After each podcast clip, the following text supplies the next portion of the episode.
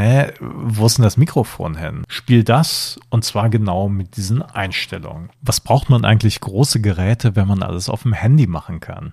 Top Hit from USA. Moderation Thomas Gottschalk.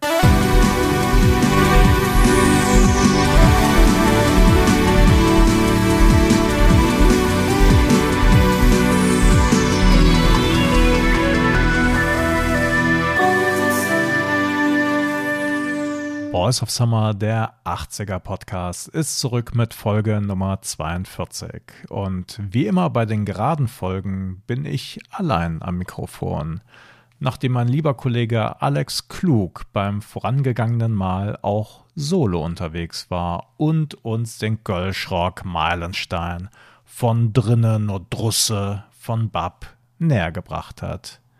Mein Name ist Eckhard Maronde und natürlich habe ich die mir aufgetragenen Hausaufgaben rechtzeitig erledigt. Und zumindest habe ich reingehört in das Album, dessen Songs Kristall nach und 10. Juni mir selbstredend von damals schon ein Begriff waren. Ansonsten waren Bab allerdings über das musikalische hinaus für mich immer schon eine gewisse Herausforderung gewesen. Ich bin zwar im Rheinland geboren, aber meine Eltern sind zugezogen und außer vielleicht in Geschäften, wo man dann vom Liebchen sprach, bin ich eigentlich nicht direkt mit dem Dialekt in Kontakt gekommen.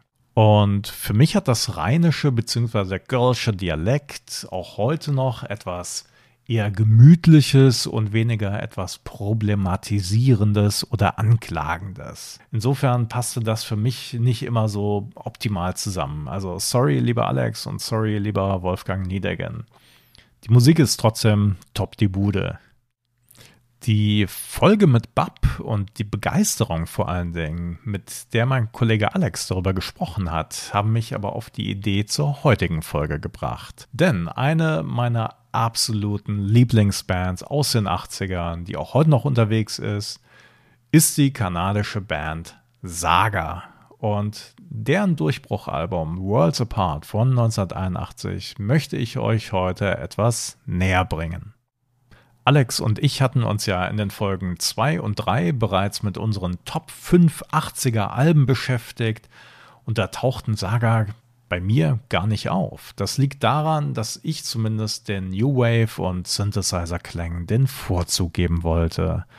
Und da es sowieso Unmengen an großartigen Platten aus den 80er Jahren gibt, die ich hätte nennen können, sind dann halt Saga einfach hinten runtergerutscht. Jetzt heißt es also Eckhart, im Fanboy-Modus. Denn Saga ist eine meiner Lieblingsbands. Und in den 80ern hätte ich wohl gesagt, dass sie meine Lieblingsband überhaupt sind. Das erste Mal live gesehen habe ich sie im Fernsehen. Das muss irgendwann 1982 oder 1983 gewesen sein. Und ihr Album Worlds Apart, über das ich heute sprechen möchte, lag irgendwann zu dieser Zeit für mich auch unter dem Weihnachtsbaum. Das erste Mal richtig live erlebt habe ich sie 1988 in der Kölner Sporthalle, also dort, wo heute die Kölner Arena steht. Und da traten Saga mit der Vorband Loverboy auf. Für mich war das ein absolutes Traumpackage, denn Loverboy waren eine weitere Band aus Kanada, die ich bewundert habe. Und das Konzert, naja, wie soll ich sagen, wäre ich jetzt nur wegen dem Headliner Saga da gewesen, ich wäre wohl enttäuscht wieder nach Hause gefahren. Loverboy haben einfach als Vorband ohne Rücksicht auf Verluste abgerockt und waren deutlich besser drauf als ihre Landsleute Saga. Die hatten gerade die Trennung von Schlagzeuger und Keyboarder zu verkraften und waren, naja, live. Sie konnten einfach nicht das Feuer entfachen wie ein paar Jahre zuvor. Zudem war ich noch auf, naja, sechs oder sieben anderen Konzerten von Saga. So genau wie Kollege Alex kann ich das gar nicht sagen, da ich kein Konzerttagebuch führe. Ähm, sind auch nicht 17 wie Alex bei Bab, äh, was ich unglaublich finde. Aber was ich sagen kann, ist, dass Saga heute live besser sind als je zuvor. Das ist kein Witz. Aber zurück ins Jahr 1981 und zu ihrem Album Worlds Apart und damit zu einer Folge, in der ihr erfahrt, warum es einen Unterschied macht, wie und wo man singt, worin Saga Vorreiter waren und warum Plattenverkäufe für den Erfolg einer Band nicht alles sind. Sommer 1981. Die fünf Musiker von Saga befinden sich im Studio The Farmyard im Dorf Little Chalfont, Buckinghamshire, nordöstlich von London. Dort nehmen sie zusammen mit dem britischen Produzenten Rupert Hine ihr viertes Album Worlds Apart auf. Und dieser Rupert Hine ist jemand, der Sachen ändern will und außerhalb der Box denkt. Als die Band gerade bei den Aufnahmen des Stücks Wind Him Up ist, will er, dass Sänger Michael Sadler im ruhigen Mittelteil besonders relaxed singt. Das Problem ist nur, naja, was er zu hören bekommt, gefällt ihm gar nicht. Nach einigen erfolglosen Versuchen lässt er die Aufnahmen ruhen und sagt der Band, dass sie Feierabend hat. Die Band wohnt auf dem Gelände, wo sich das Studio befindet, und das passt hervorragend in seine Pläne, denn er überlegt sich eine Sache. Am nächsten Morgen gegen 8 Uhr steht einer seiner Techniker auf der Matte, weckt Sänger Michael Sadler, holt ihn aus seinen Träumen und erklärt ihm, dass er doch bitte die Kopfhörer aufsetzen und dazu in das bereitgestellte Mikrofon singen soll. Und der Sänger, der sich verdutzt die Augen reibt und noch halb am Träumen ist, singt in dieser Konstellation die Passage ein, die letzten Endes auf dem Album zu hören ist. Das ist aber noch lange nicht das einzige Mal, dass Produzent Rupert Hine Dinge anders macht und hinterfragt. Und dass Saga etwas ändern möchten, das ist irgendwie allen Beteiligten klar. Es ist das erste Mal für die Band, dass sie außerhalb ihrer Heimat Kanada aufnimmt. Ihre ersten drei Alben haben sie 1978, 1979 und 1980 in Toronto im Phase One Studio mit Paul Gross aufgenommen. Die Alben gehen alle in dieselbe Richtung. Das ist Keyboard geschwängerter Progressive Rock mit einer leichten Schlagseite in Richtung Science Fiction wenngleich die Texte nicht die Geschichten erzählen wie die Albencover, wo außerirdische Hummer in futuristischen Szenen zu sehen sind. Naja, das Ganze klingt jetzt etwas kitschiger, als es in Wirklichkeit aussieht. In ihrer Heimat Kanada haben sie damit eher mäßigen Erfolg. Die ganz große Aufmerksamkeit erlangen sie außerhalb Kanadas. Grund dafür ist, jetzt kommt so ein bisschen Wirtschaft mit rein, eine Schwäche des kanadischen Dollars, weswegen das Debüt als Import den Weg nach Deutschland, die Niederlande und Schweden findet. 10.000 Exemplare werden so verkauft, weitere 35.000 Stück gehen regulär über die Ladentheke vom Debüt. In Kanada selbst ist gerade Saturday Night Fever das große Ding und Progressive Rock, wie Saga ihn jetzt nun spielen, fristet eher so ein Nischendasein. Die Dinge ändern sich zum ersten Mal 1980, wo Saga im Vorprogramm von Styx auf Tour gehen. Saga spielen das erste Mal in großen Hallen und werden bejubelt. In Puerto Rico spielen sie im Januar 1981 vor 15.000 begeisterten Zuschauern. Saga und Deutschland, Saga und Puerto Rico, das ist eine Liebe, die damals ihren Anfang nahm und bis heute hält. Nach diesem Erfolg außerhalb Kanadas blicken Saga, ihr Management und die Plattenfirma über die Grenzen hinaus. Warum das Album nach drei ähnlich klingenden Platten nicht gleich woanders produzieren? Möglichst im englischsprachigen Raum natürlich. Also ziehen die fünf nach England und mieten in Maidenhead eine gemeinsame Wohnung. Und dort leben sie zusammen und dort schreiben sie konzentriert zusammen die Songs für das kommende Album. Die Reise geht in England weiter und die fünf Musiker gehen in besagtes The Farmyard Studio. Den Sound soll der aufstrebende Produzent Rupert Hine aufmöbeln, der zusammen mit seinem äh, Techniker Stephen W. Taylor eine verschworene Einheit bildet. Und einen Wunsch gibt Rupert Hine dem Sänger sofort mit. Er sollte doch bitte aufhören, wie ein Chorknabe zu singen.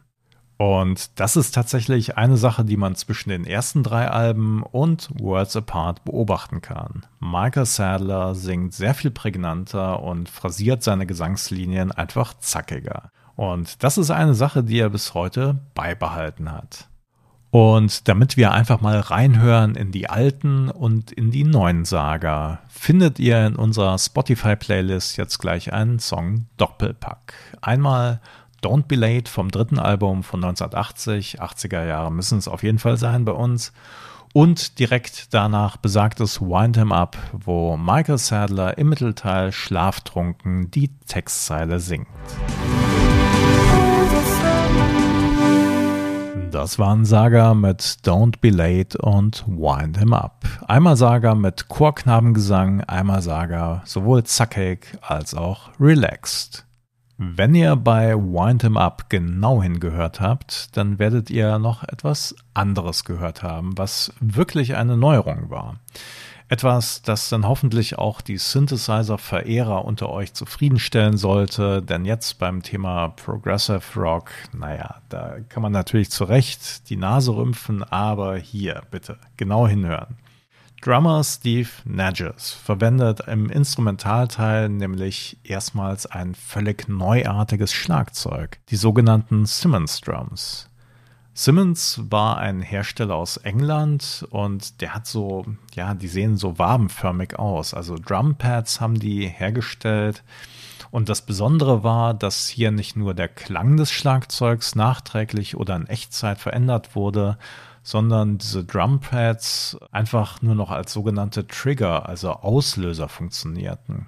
Zu dieser Zeit, also 1981, gibt es wirklich nur eine Handvoll anderer Schlagzeuger, die diese Drums verwenden. Unter anderem sind das Phil Collins, über den haben wir ja schon mal ausführlich gesprochen, Bill Bruford, aber auch Herwig Mitteregger von Spliff. Und der hat diese Drum Sounds ja wirklich zelebriert. Also wenn ihr an das Intro von Déjà-vu denkt, aber vor allen Dingen an diesen Instrumentalpart in das Blech. Bei Saga hört ihr die Simmons Drums vergleichsweise traditionell bei dem Song Time's Up. Äh, den finden wir natürlich auch auf Worlds Apart und das ist ein eher ruhiger, langsamer Song, der fast schon traurig klingt. Und ich würde vorschlagen, wir hören auch da einfach mal rein.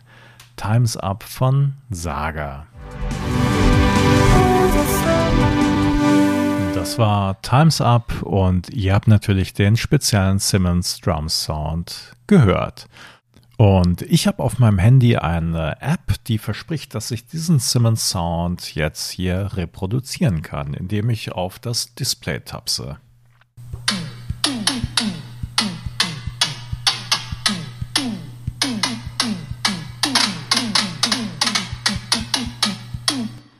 Was braucht man eigentlich große Geräte, wenn man alles auf dem Handy machen kann? Aber noch einmal zurück zur Produktion und damit zu den speziellen Tricks des Produzenten. Der hat ganz offensichtlich das Potenzial von Sänger Michael Sadler erkannt, beziehungsweise er will es aus ihm herauskitzeln. Das Studio, in dem die Aufnahmen stattfinden, trägt ja den Namen The Farmyard. Und den Namen trägt es nicht umsonst, denn die Gebäude gehören alle zu einem Hof, einem Bauernhof. Und das Studio ist in diesem Hof eingerichtet, speziell hier in einer hohen Scheune. Und als Saga ihren Song On the Loose einspielen, hat Produzent Rupert Hine wieder eine spezielle Idee, wie er aus Sänger Michael Sadler das Äußerste herausbekommt. Als der nämlich in das Studio kommt, um diesen Song einzusingen, bemerkt er, dass das Mikrofon nicht an der Stelle aufgebaut ist, wo es normalerweise steht. Es ist weg. Er fragt also, hä, wo ist denn das Mikrofon hin? Und dann zeigt man ihm den Platz, wo das Mikrofon steht, nämlich auf einem der Querbalken unter der Decke dieser alten Scheune, ein paar Meter in der Höhe, unterm Dach, ohne Sicherung, zu erreichen nur über eine lange Leiter. Und die Anweisung ist, du gehst da jetzt rauf, über die lange Leiter und du singst dort den Song ein. Und Michael Sadler macht das. Aber er hat echt Schiss. Und das ist auch der Grund, warum Rupert Hine das alles macht. Der Gesang soll wirklich nach Angst klingen, nach Bedrohung, nach lauernder Gefahr. Und wir hören rein in diesen Song On the Loose von Saga. Und wie immer findet ihr den Song bei uns in der Spotify Playlist. Aber wenn ihr möchtet, ihr findet auch das offizielle Video zu dem Song auf YouTube. Und dort seht ihr einmal Michael Sadler, wie er aus dem Gefängnis ausbricht, mit Hilfe seiner Freundin. Und wir sehen Schlagzeuger Steve Nadges als Bulle. Das war On the Loose und damit haben wir auch in alle drei Singles reingehört, die aus Worlds Apart ausgekoppelt wurden. Darüber hinaus enthält das Album aber natürlich auch einige Standards, die heute noch von Saga live gespielt werden und ähm, wenn ihr zum Beispiel euch als Trüffelschwein auf die Videoplattform YouTube begebt, dort findet ihr noch ein Promo-Video zum Song Amnesia, äh, das gedreht wurde, ulkigerweise eigentlich, ähm, weil der Song gar nicht als Single veröffentlicht wurde. Aber es wurde ein richtiges äh, Promo-Video mit richtiger Handlung gefilmt, also nicht nur die Band auf der Bühne. Noch einmal zum Produzenten Rupert Hine. Auf der zweiten Albumseite befindet sich ein Instrumental mit dem Titel Conversations und bei dem hat Gitarrist Ian Crichton von dem Produzenten ein Gitarreneffektgerät in die Hand gedrückt bekommen mit der Aufforderung, spiel das und zwar genau mit diesen Einstellungen. Später gibt der Gitarrist in einem Interview zu, dass er überhaupt keine Ahnung hat, was das für ein Effekt genau ist. Also er nimmt an, dass es ein Auto-Wah ist. Das nur zu diesen kleinen Tricks, die äh, Produzenten dann so haben, die sie dann aber auch gar nicht verraten. Es gibt auch eine Tradition, die dieses Album begründet, und das ist nämlich, dass Keyboarder Jim Gilmore auf einem Song den Leadgesang übernimmt. Und das ist hier der Song No Regrets. Und das ist eine Sache, Jim Gilmore hat jetzt nicht eine besonders kraftvolle Stimme, aber ähm, es wird wirklich von Fans auch heute noch immer wieder eingefordert, dass er doch bitte einen Song pro Album singen möge. Und das machen Saga auch. Den Abschluss des Albums bildet dann das siebenminütige No Stranger, bei dem sich die Band ganz hardrock-like gegenseitig übertrumpft. Einmal Keyboarder Jim Gilmore schlägt schnelle Akkorde an, Michael Sadler singt höher als sonst, Schlagzeuger Steve Nadges spielt noch längere Drumfills und Gitarrist, Git Gitarrist Ian Crichton darf ein noch schnelleres Solo spielen. Ein Wort noch dazu, warum Worlds Apart anders klingt als Saga zuvor. Das Album ist einfach rockiger, es ist zackiger, aber auch entschlackter wo vorher fünf sahnige Synthesizer-Sounds übereinander lagen, sind es jetzt spritzigere und vor allen Dingen luftigere Sounds. Und das klingt einerseits moderner und das passt ja auch besser in die Zeit. Wir müssen uns mal vor Augen halten, dass kurz vorher Punk passiert ist und die Disco-Welle über die Tanzflächen und auch die Kinos geschwappt ist. Andererseits klingt das Album auch nicht zu modern es folgt keinem Trend und es ist dadurch auch ein wenig zeitlos, finde ich jedenfalls. Außerdem bricht auch das Cover-Artwork mit den Science-Fiction-Motiven der Alben zuvor. Das heißt also AD, Raumschiff Enterprise, Ahoy, äh, ja, was eigentlich? Also guckt euch mal das Albumcover an. Der ältere Herr dort vorne links, das ist ja so ein Mittelding aus, ja, was weiß ich, so ein einem gealterten Robin Hood, einem Mönch und Catweasel. Und dieser alte Mann, der äh, guckt halt vor sich in eine historische Weltkarte. Hinter ihm ist dann Nebel und oben rechts am Bildrand, da sieht man dann noch die Beine der Musiker in ihren hochmodernen, totschicken Röhrenjeans. Und auf der Rückseite, das ist auch ganz witzig und das zeigt ganz gut auch den Humor der Band, ist dann besagte Weltkarte im Stile von Hendrik Hondius. Also wenn ihr das googeln möchtet, bitte. Nova Totius Terrarum Orbis Geographica ac Hydrographica Tabula von 1630. Nur, dass dann halt die Bandmitglieder mit eingezeichnet sind und die tummeln sich dann an Land und auf dem Meer zwischen Engelchen, Seeungeheuern und Meerjungfrauen. On the Loose erscheint 1981 als Single, damals noch mit dem aufgedruckten Hypersticker Top Hit from USA, was natürlich immer ein Qualitätsmerkmal ist. Gefolgt wird äh, On the Loose von Wind 'em Up und Time's Up.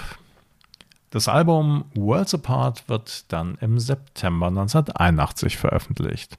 Den großen Erfolg haben Saga aber zunächst nicht mit den Singles, die irgendwo im Radio gespielt werden müssen, weil MTV gibt es ja erst später. Aber das Fernsehen, in dem Fall dann halt nicht MTV, das Fernsehen ist nicht ganz unbeteiligt, warum sich Saga dann doch in die Herzen ihrer neuen Fans spielen können. Denn Saga werden gefragt, ob sie am 19. Dezember 1981 zusammen mit Foreigner, mit Meatloaf und Spliff bei einer Aufzeichnung für Rock Pop in Concert dabei sind. In der Dortmunder Westfalenhalle vor 15.000 Zuschauern. Moderation Thomas Gottschalk. Und sie sind bereit und sie nutzen ihre Chance und begeistern die Menge. Und halb Deutschland schaut zu klar, dass dann Worlds Apart in der Folge in die Charts springt. Das Album steigt am 28. Dezember 1981, also knappe Woche danach, erstmals in die deutschen Charts ein und, begünstigt durch die folgende Tour durch ganz Europa, bleibt es dort bis November 1982 mit dem Peak auf Platz 9. Noch ein Wort zur anschließenden Tour, denn die beinhaltet gleich zwei Neuerungen. Einmal liefern sich Drummer Steve Nedges und Sänger Michael Sadler beim Stück A Briefcase ein Drum-Duell. Besonders ist hierbei, dass das elektronische Drumset des Sängers in einen Aktenkoffer passt und auch tatsächlich dort eingebaut ist. Zum Zweiten, Saga ist die erste kanadische Band, die hinter dem eisernen Vorhang spielt. Am 14. Februar 1982 spielen die fünf Kanadier in Budapest, Ungarn vor 10.000 Zuschauern in der neu gebauten Sportarena Sport Jarnok. Ich hoffe, ich habe das richtig ausgesprochen. Und das ist tatsächlich eine Sache, von dem Saga bis zum heutigen Tag zehren können. Sie haben eine innig treue Zuhörerschaft, die bis heute auf die Live-Konzerte kommt mich eingeschlossen. Und teilweise bringen halt die Leute auch ihren Nachwuchs mit. Noch eine Sache kurz dazu, warum ich eigentlich Saga so geil fand oder finde nach wie vor. Ähm, es fiel ja immer wieder der Begriff Progressive Rock und Saga sind eigentlich kein reiner Progressive Rock und schon gar nicht mit den späteren Werken. Ähm, Saga hatten halt immer auch schon kurze, knackige Songs, die einfach eher so als Rocksongs durchgingen und später auch sehr viel Pop-Appeal eigentlich. Und was halt besonders war, war, dass ähm, zum Beispiel der Keyboarder Jim Gilmore und der Gitarrist Ian Crichton dass die sich ja Instrumentalduelle lieferten. Das heißt, der eine spielt was, der andere setzt dann ein und so weiter. Also das fand ich immer ganz schnittig und sehr virtuos natürlich auch. Und es sind wirklich wahnsinnig gute Musiker. Und Michael Sadler, der Sänger, der ist einfach, der ist ein Entertainer. Das ist einfach eine Rampensau. Der liebt es wirklich auf der Bühne zu stehen und mit dem Publikum auch Spökes zu machen. Und ja, das Gesamtpaket, das ist schon richtig stark. Ich hoffe, ich konnte mit der heutigen Folge zeigen, warum es einen Unterschied macht, wie und wo man singt, worin Saga Vorreiter sind und warum Plattenverkäufe für den Erfolg einer Band nicht alles sind. Das war mein Versprechen für heute. Ich hoffe, ich habe es eingelöst und ich hoffe, es war einigermaßen kurzweilig für euch, trotz meiner rosaroten Fanbrille, die ich natürlich ab und zu mal aufsetzen musste. Das war's für heute. Mir bleibt noch der Hinweis, dass Saga in nächster Zeit wieder auf Tour sind. Das letzte Konzert für mich vor der viel zu langen Corona-Pause war ein Saga in Oberhausen tatsächlich. Und ich werde dieses Mal nach Holland fahren, um Saga zu sehen. Mit einigen Songs von Worlds Apart im Gepäck. Peck, nehme ich mal an. Und ich bin auch mal gespannt, wie gut sich Michael Sadler auf Niederländisch schlägt. Er hat ja einige Zeit auch in Deutschland gelebt und versteht es wirklich ein deutsches Publikum nach allen Regeln der Kunst anzufeuern.